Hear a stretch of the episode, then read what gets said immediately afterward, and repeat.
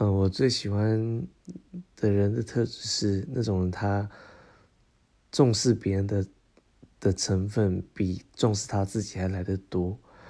那这种人格特质其实还蛮显而易见。如果在一个工作场合啊，就是我们团队合作的时候，你就可以发现，有一些人他就是他关注的焦点，你会发现都是在于他自己能不能会有 credit，而不是整个团队本身。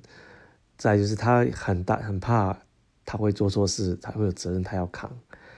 那你你就看到有一些人，他就完全不一样。我们可以说他其实就是有所谓的 leadership 领导力，他。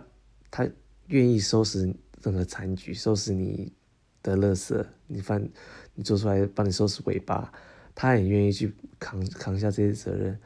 那有些人可能觉得他这样吃力不讨好，但其实错了，他反而让整个团队的效率更好。所以我非常欣赏那样子的人。